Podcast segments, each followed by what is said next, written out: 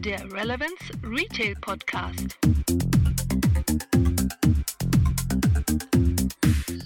Heute mit dem Thema Individualverkehr und mit mir hier im Podcast sind Katrin Mussmann und der liebe André Dahms. Hallo zusammen.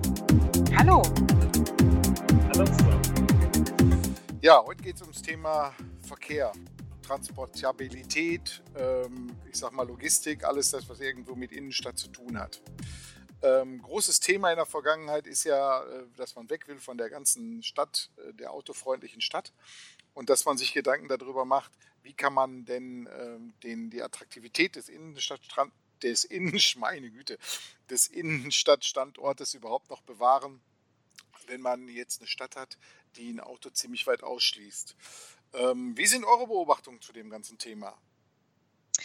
Ja, Frank, ähm, wie du weißt, hat mich das Thema ja auch schon so ein bisschen umgetrieben und äh, ähm, ich glaube tatsächlich, dass es natürlich so ist, dass äh, wir uns alle wünschen, dass wir in einem ja nicht von Auto, Lärm und ähm, Abgasen dominierten Innenstadt schön flanieren können. Aber wir müssen halt auch sehen, dass es da unterschiedliche Interessen gibt und äh, diese unterschiedlichen Interessen zusammenzuführen und äh, Lösungen zu finden, die kurz- und mittelfristig, aber auch langfristig funktionieren, das wird die Herausforderung sein. Ja, ich sehe ich seh Folgendes. Ähm, wer, ich habe so mehrere Beispiele hier, gerade hier aus unserer Region. Ne? Wenn ich zum Beispiel in Düsseldorf irgendwie in die Innenstadt will, dann versuche ich das immer irgendwie zu vermeiden mit dem Auto zu fahren. Äh, ein großes Problem, weil du kommst in die Innenstadt nicht rein, weil entweder der Verkehr zu groß ist oder du dieses wahnsinnige Parkproblem hast. An anderer Stelle ähm, ist aber auch dieses Thema hier mit der U-Bahn reinzufahren mir manchmal zu unbequem. Da muss ich ehrlich sagen, da bin ich auch ein bisschen zu faul zu, hier diese drei Minuten bis zur Haltestelle zu laufen und mich dann in die Bahn zu setzen und bis in die Innenstadt zu fahren. Weil ich dann auch, wenn ich irgendwo was einkaufe, die Sachen dann nicht wieder nach Hause schleppen möchte. Ne? Ähm, also da ist so ein großer Zwiespalt. An anderer Stelle sehe ich aber auch, wie hier zum Beispiel hier in unserer Modellstadt äh, Langenfeld, die eigentlich sehr autofreundlich gemacht ist, dass die Leute das doch schon dort sehr schätzen. Das haben wir ja auch in der Marktforschung damit bekommen, wie sehr die schätzen, dass dieses ganze Thema der Autofreundlichkeit mit nach vorne gegangen ist. Das ist jetzt in so einer Umfrage, die wir da gemacht haben, rausgekommen. Und deshalb schlagen so zwei Herzen in meiner Brust. Einerseits sage ich natürlich aus äh, Umweltschutzgründen, ist es Blödsinn, äh, den Autoverkehr zu fördern, aber an anderer Stelle sind wir Menschen nun mal eben auch sehr, sehr bequem. Ne? André, wie siehst das du die? Genau, ja. André, du hast ja da auch so, so, so ein paar Erfahrungen in dem Bereich. Du bist ja ein bisschen hier außerhalb von, von den großen Zentren jetzt da in ein, Viersen, da wo Kein zugezogener, ein rausgezogener. Genau, richtig. Du bist der Deurbanisierte praktisch. Ne? Äh, wie, Zu Recht. Wie macht genau. ihr die ganze Sache da? Ja, ähm, da habe ich äh, zwei, zwei schöne Beispiele. Also das eine ist, ähm, vor kurzem meine Eltern äh, besucht, Gebelsberg, ja, zwischen Hagen und Wuppertal, ein wirklich kleines, äh, kleines Städtchen ähm, hat ganz stark damit zu kämpfen, dass der Einzelhandel ähm, aus der Innenstadt verschwindet. Und ähm, nach Jahren äh, von Diskussionen ist die Innenstadt jetzt komplett ähm, kostenlos parken, ähm, also parkplatzfrei. Ähm, und die Kunden haben endlich die Möglichkeit, mal eben schnell, und da geht es ja meistens darum, jedenfalls geht es mir so, mal eben schnell in die Stadt, nochmal zur Post, nochmal was erledigen. Und das ist, finde ich, vorbildlich. Ähm, das ist das eine Beispiel, also die Rettung der kleinen Städte mit kostenlosen Parkplätzen. Das andere ist ähm, das Beispiel Zentro Oberhausen, ähm, was komplett auch frei ist mit Parkplätzen. Letztens auf einem Konzert gewesen, dort in der Arena Oberhausen und eigentlich schon damit gerechnet, mindestens 4, 5 Euro für Parkplätze zu zahlen oder Kino. ist alles obsolet, auch da komplett Parkplatz keine Parkplatzkosten. Finde ich großartig. Und das andere Thema ist, ähm, Thema Umwelt, das klärt sich doch irgendwann selbst, sind wir doch mal ehrlich.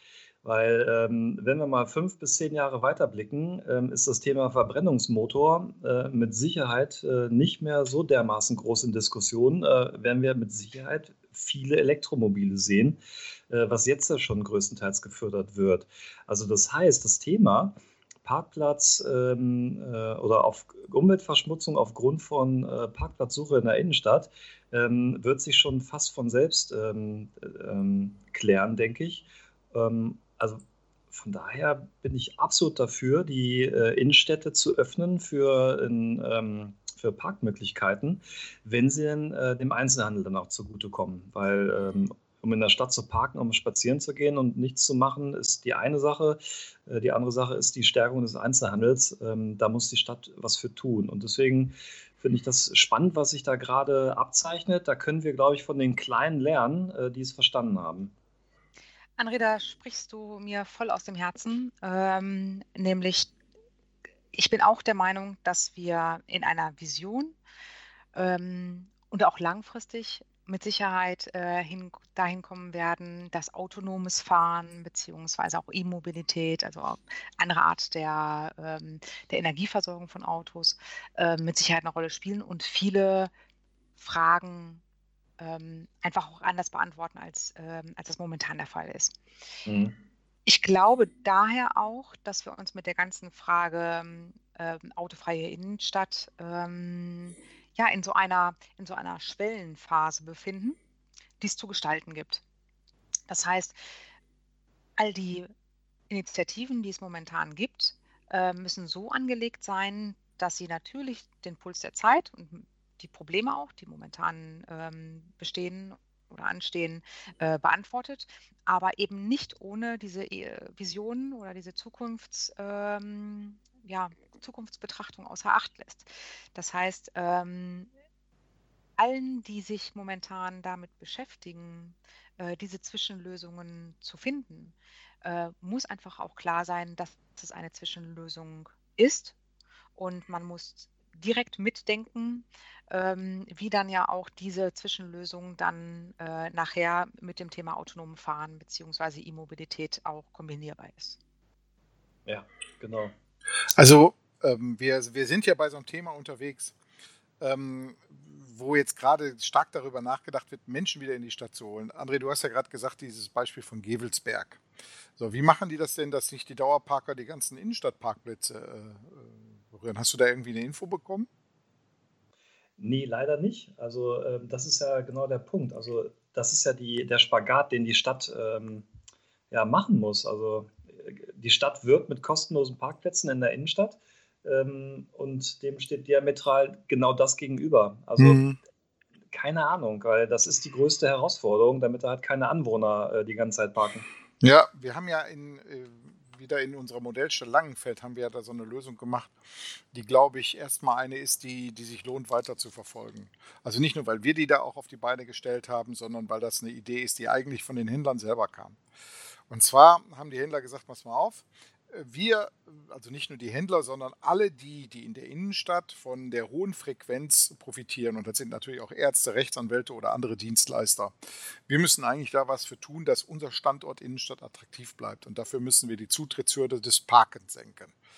So, und die haben gesagt, das lassen wir uns was kosten. Und momentan ist es so, dass jetzt gerade äh, in der letzten Phase des Projektes bis zum Go Live wir an dem Punkt sind, wo wir, ähm, wo jeder Händler bei jedem Einkauf auf ein virtuelles Konto äh, dem Kunden etwas gut schreibt und davon die Packgebühren bezahlt werden. Das Ganze wird dann noch gekoppelt mit einer Funktechnologie, mit RFID. Konkret sieht das Ganze so aus.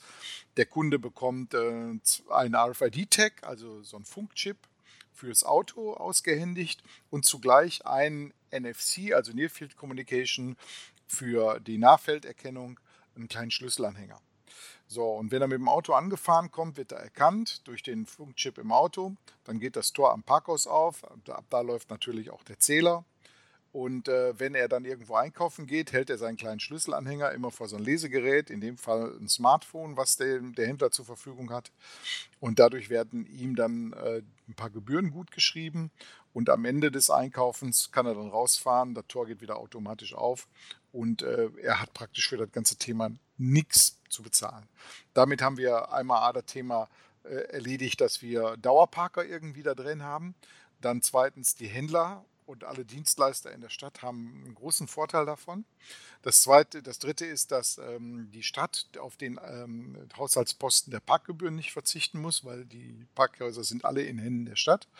Und natürlich der Kunde, der ähm, absolut keine Zutrittshürde mehr für das Thema Parken hat.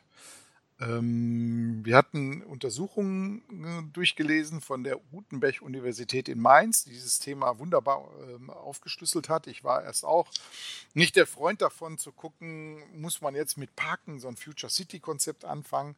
Aber doch hat mich diese Studie überzeugt, an dieses Thema rangehen, denn Parken, und das kam bei der Studie raus, ist ein total emotionales Thema.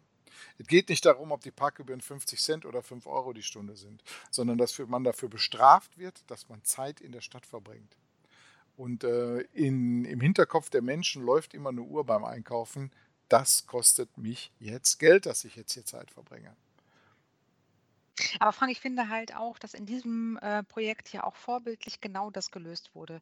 Nämlich, dass ähm, man versucht, im Jetzt, also kurz- und mittelfristig auch wirklich äh, zu schauen, ähm, welche Herausforderungen äh, müssen wir momentan bewältigen.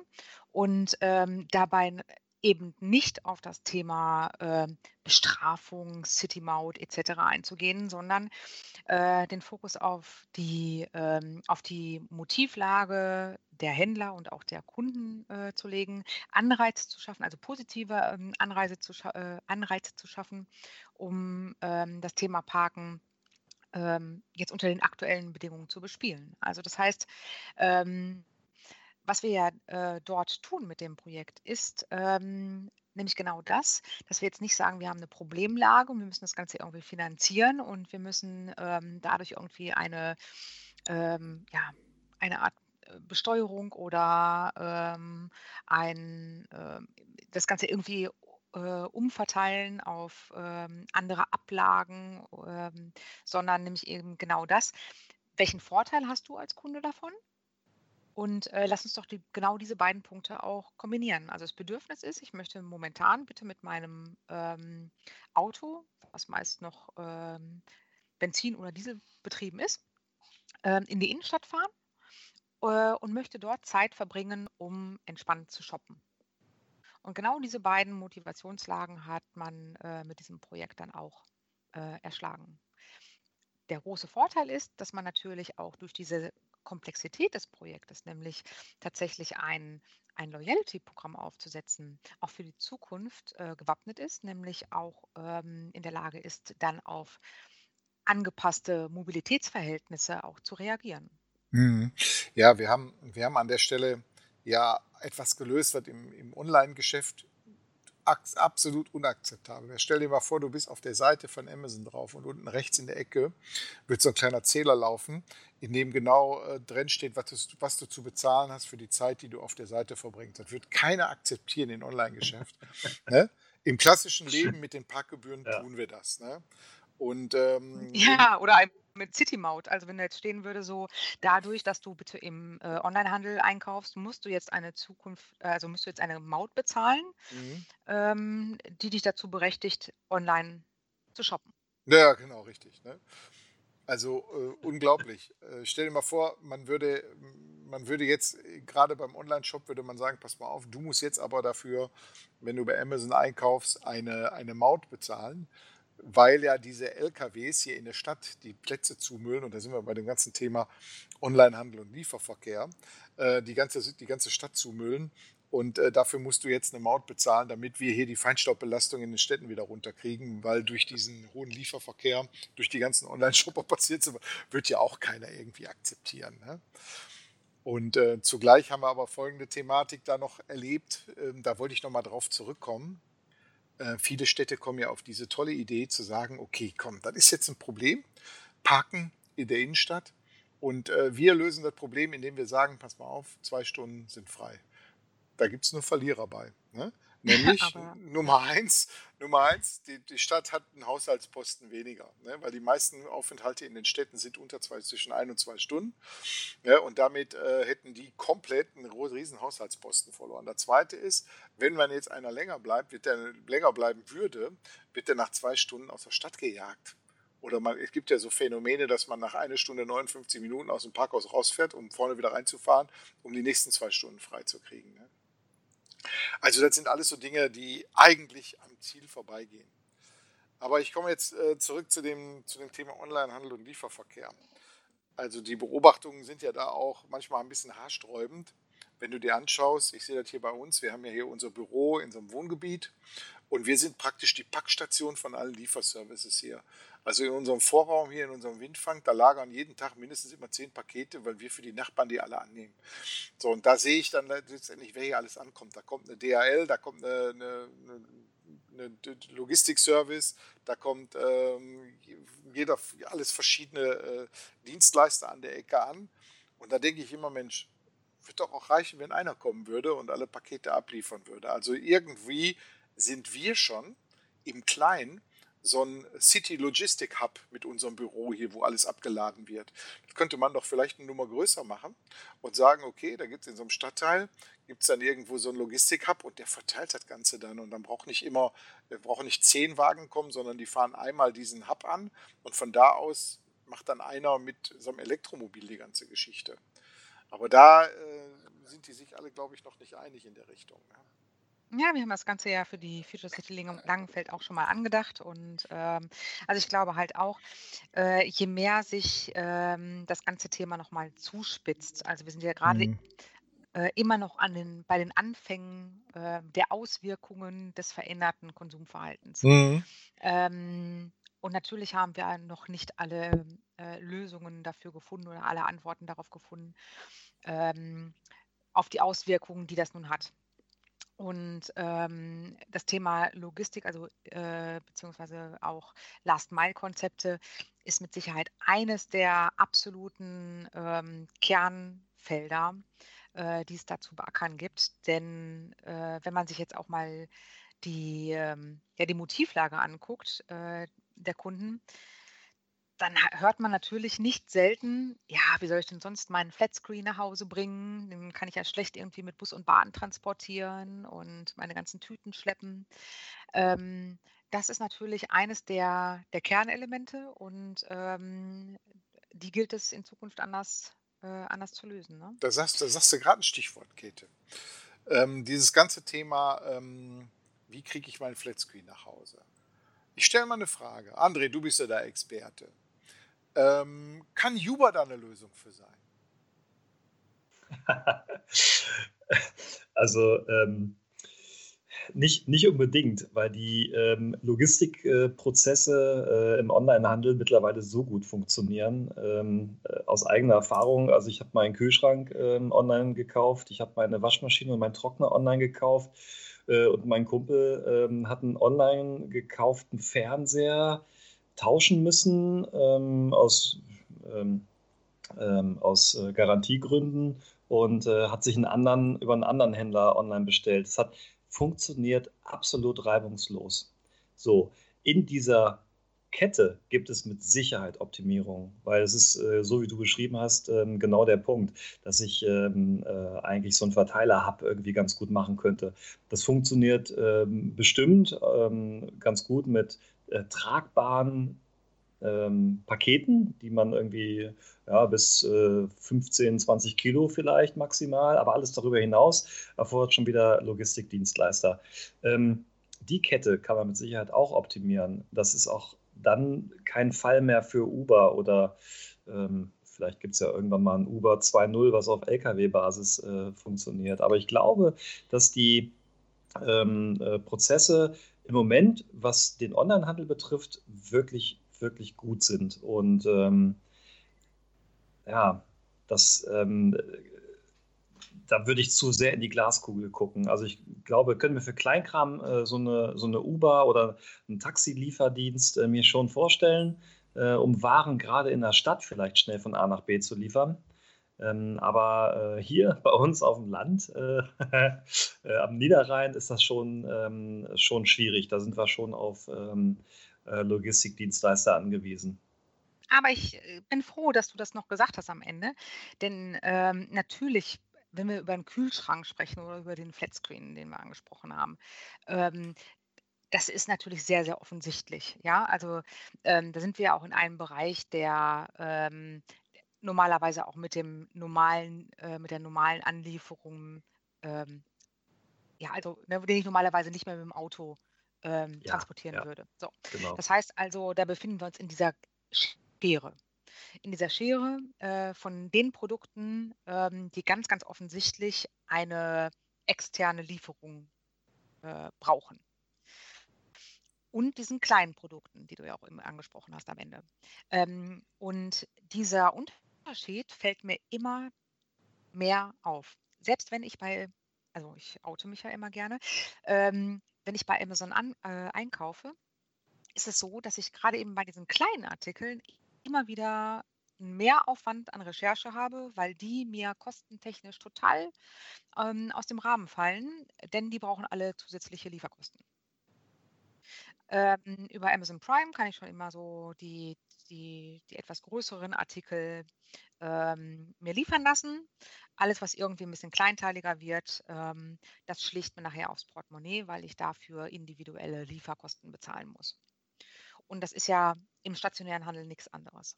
Also natürlich ähm, kann mir der Händler, der mir einen Flatscreen verkauft, auch aus seiner Marge heraus eine wunderbare Lieferung ähm, per Kurier anbieten. Aber für diese kleinen Teile, und ähm, das wird nachher den Unterschied machen, da bin ich für eine andere, äh, auf eine andere Lösung angewiesen. Und das ist genau das, was der Frank gerade angesprochen hat.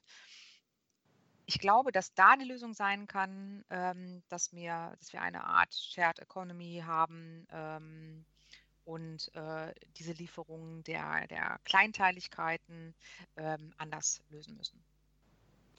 Ich äh, will mal so ein bisschen in, den, in, den, in, den, in die Vision reingehen.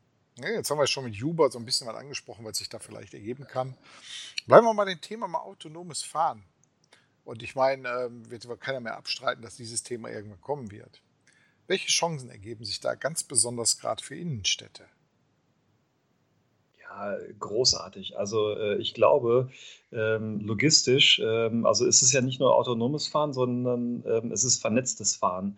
Also das heißt, wenn Autos in der Lage sind, untereinander zu kommunizieren, äh, wie es ja in äh, Testszenarien schon gang und gäbe ist, ähm, dann lässt sich auch das Thema Ampelschaltung, Stau und so weiter ähm, alles hervorragend durch Computerprogramme äh, regeln. Also ich glaube, wenn, ähm, wir wirklich ähm, vielleicht doch mal den Blick in die Glaskugel werfen, ähm, ist das Thema Stau in der Innenstadt, könnte ich mir vorstellen, durch sowas gelöst. Mhm. Könnten wir, ich möchte mal kurz einen äh, Sidekick machen und ein bisschen off-topic, könnten wir das vor ähm, der Integration in die äh, Last-Mile-Lieferung äh, vielleicht bei den Baustellen auf den Autobahnen irgendwie einführen? Das wäre ganz gut. also was ich damit sagen möchte ist, ähm, dass es natürlich äh, eine wunderbare Lösung gibt, äh, nämlich einfach auch künstliche Intelligenz dafür einzusetzen, äh, solche Prozesse zu optimieren. Ähm, ich glaube, was wir, äh, ähm, ja, was die Herausforderung da sein wird, wird, ähm, dass das Ganze natürlich auch einen politischen Aspekt hat und ähm, dass diese Entscheidungen ähm, nicht irgendwelche Konzerne treffen, äh, sondern natürlich auch eine politische Ebene hat. Und ähm, ich warte oder ich, ich hoffe auf den Zeitpunkt, ähm, dass diese Errungenschaften dann tatsächlich auch ähm, so eingesetzt werden, dass wir solche Prozesse auch auf eine intelligente und äh, ja, möglichst digitale Art und Weise dann auch Also für, für, mich hat dieses ganze Thema äh, autonomes Fahren riesen, riesen Vorteile für den Handel. Ne? Und zwar, ähm, wir werden ja eine totale Veränderung der letzten Meile hinbekommen. Weil ähm, dieses ganze Thema, ähm, ja, ich sag mal, Delivery Service mit, dieser, mit diesem Lieferfenster wird sich auf 15 Minuten reduzieren. Ähm, weil einfach eine ganz intelligentere Flottenlösung dafür möglich ist. Heißt also, mein Kunde, der irgendwo online bestellt hat, den kann ich äh, innerhalb von einem Zeitfenster von 15 Minuten nennen, äh, die man mit einer klassischen Logistik einfach überhaupt nicht schafft. Dann zugleich gibt sich nochmal ein neuer Service und zwar kann ich durch dieses ganze Thema des, ähm, der autonomen Fahrerei kann ich den Kunden in meinen Laden holen. Ich kann sagen, pass mal auf, ich biete jetzt hier einen Service an, dass um 13.15 Uhr ein Fahrzeug vor der Tür steht und da steigst du ein und der bringt dich dann genau dahin, wo ähm, du planst hinzukommen. Und das jetzt intelligent verknüpft mit der Einkaufsliste noch und der Kunde wird von Store zu Store gebracht und kann da, ich sag mal, ein komplettes Hochzeitsequipment von Schuhen über Anzug bis hin zur Frisur alles nacheinander dann auch bekommen. Und da ist äh, einiges, was da ähm, eine Revolution ist. Ich meine, äh, für den einen oder anderen wird natürlich auch negativ werden. Öffentlicher Nahverkehr, der wird komplett anders aussehen, als wir uns das jetzt vorstellen. Also klassische Busse oder Taxen oder so, weiß ich nicht, ob die dann überhaupt noch gebraucht werden. Aber für den Handel ergibt sich komplett neue Chancen dadurch, dass ich praktisch den Kunden als Service in meinen Laden holen kann. Und damit das Thema Parken, was wir gerade angesprochen haben, eigentlich überhaupt gar kein Problem für den Kunden mehr ist. Insofern ist das für mich so richtig so dieses ähm, Thema Parken 4.0, nämlich dass Parken gar nicht mehr möglich ist. Naja, also das nicht nur aus äh, Sicht sein, des, ne? äh, das nicht nur aus Sicht des Einzelhändlers, sondern auch Sicht des Kunden, der äh, selber so ein Auto hat. Also äh, lässt sich halt, äh, fährt selber zur, zur Tür des, Kunden, ähm, des ähm, Einzelhändlers, lässt den Wagen selbst parken irgendwo und holt ihn später wieder. Also das sind ja auch Szenarien, ähm, ähm, mit denen wir uns auseinandersetzen können. Das wird echt spannend. Also ich weiß nicht, ob, ob, ich überhaupt noch ein eigenes Auto hätte dann, wenn... wenn genau, richtig. Also, also mal unabhängig davon, wem das Auto gehört, ähm, glaube ich, dass Parkhäuser somit zu Logistik-Hubs werden können. Ja, ähm, absolut.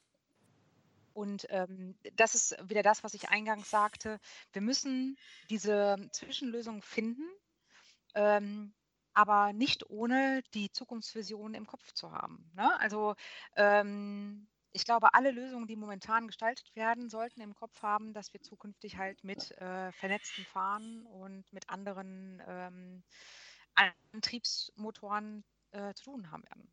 Und das Zweite, äh, was ich noch sagen wollte, ist, wir haben ja anfangs vom André gehört, ähm, er hat zwei, ähm, zwei Beispiele genannt, nämlich einmal eigentlich seinen Versorgungseinkauf, ne? Mal eben schnell ähm, in eine kleine Innenstadt zu fahren und äh, ja, Versorgungsartikel ähm, einzuladen.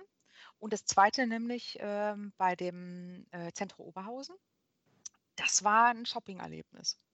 Und ich glaube, mhm. in diesen beiden Kategorien muss man auch bei dem Thema ähm, Mobilität äh, und ähm, ja, auch Parken irgendwie immer denken, dass man ähm, genau schaut, was biete ich denn meinem Kunden an? Ähm, Solange man auch solche Prozesse immer noch hat. Also wenn ich, auch anderes Beispiel, ich hole meine Kontoauszüge von der Bank. Was für ein sinnloser Prozess. Ich muss dafür in die Stadt fahren. Ja, also solange wir ja, ja. sowas irgendwie immer noch haben, haben wir das noch? Ähm, aber das ist natürlich genau die Frage. Also wie setzt sich diese, ähm, also wie setzen sich die Motive zusammen, äh, die Kunden haben, äh, die die Kunden haben, um in die Innenstadt zu kommen? Und die werden sich verändern. Und natürlich muss man momentan die Lösung finden, die, ähm, die momentan gefragt sind, aber die werden sich massiv verändern. Ja, eigentlich ein gutes Schlusswort, Kette für ähm, dieses Thema des, der, der Logistik in der Innenstadt und das Thema Verkehr in der Innenstadt. Ich möchte kurz noch hier unsere Hörer auf unsere Seminare hinweisen, auf Zukunft des Einkaufs. Außerdem ist noch ein Aspekt, mhm. äh, der noch nicht genannt wurde, ähm, das Thema Tourismus. Die Städte, die momentan ähm, ja, die Vorreiter sind für autofreie Innenstädte. Das sind die Städte, die natürlich auch einen hohen ähm, Anteil von Tourismus, ähm, ja, die, äh, von Touristen haben. Das heißt also, wenn jetzt Paris davon spricht, bis 2020 die Radfahrstadt zu sein und ähm, keine Autos mehr in die Innenstadt zu lassen. Oder wenn Oslo ähm, auch in den nächsten Jahren äh, möchte, dass keine Autos mehr in der Innenstadt unterwegs sind, dann äh, kann man das natürlich nicht eins zu eins auf Deutschland übertragen. Wir haben, ähm, wir haben da einen hohen Teil, äh, Anteil von Touristen und ähm, dass die natürlich ein Interesse daran haben, vielleicht eher zu flanieren. Ähm, dass die nicht diejenigen sind, die ähm, ihre Einkäufe direkt nach Hause fahren. Ähm, das ist ganz klar. Und ich glaube, deswegen müssen wir unterscheiden zwischen den urbanen äh, Ballungszentren, die momentan Vorreiter sind, und den Bedürfnissen der äh, ja, Mittelstädte, die ähm, ganz konkrete ähm, Bedürfnislagen auch der stationierten äh, oder der stationären Einzelhändler vor Ort berücksichtigen müssen. Ja, damit wären wir am Ende. Ich möchte dann auch nochmal auf unsere Seminare hinweisen, die wir jetzt anbieten. Also Zukunft des Einkaufens hat in Verbindung mit dem Popeye-Verband eine Seminarreihe auf die, auf die Straße gesetzt. Und zwar einmal unter dem Oberthema Digitalisierung und Technologien. Da haben wir jetzt mit wirklich echt guten Referenten das Thema AR und VR im Handel, äh, dann das Thema Loyalty für Handel, äh, Social Media im Handel, Omnichannel Marketing und äh, digitale Technologien am POS das schon sehr, sehr lange läuft und sehr erfolgreich angenommen wird.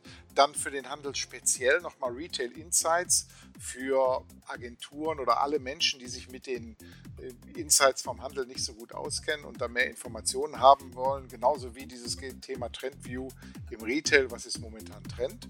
Ja, und dann natürlich auch die methodischen Seminare, Design Thinking für den Handel, gemacht hier von unserer Katrin. Äh, und natürlich einmal dieses Thema Ideenfindungsmethoden. Wie komme ich eigentlich zu frischen Methoden? Alles das, was mit dem Thema Innovation zusammenhängt. Und insofern freuen wir uns. Guckt auf unsere Seite, schaut nach, ob etwas für euch passt. Ansonsten vielen Dank fürs Zuhören und bis zum nächsten Mal. Tschüss. Tschüss. Ciao.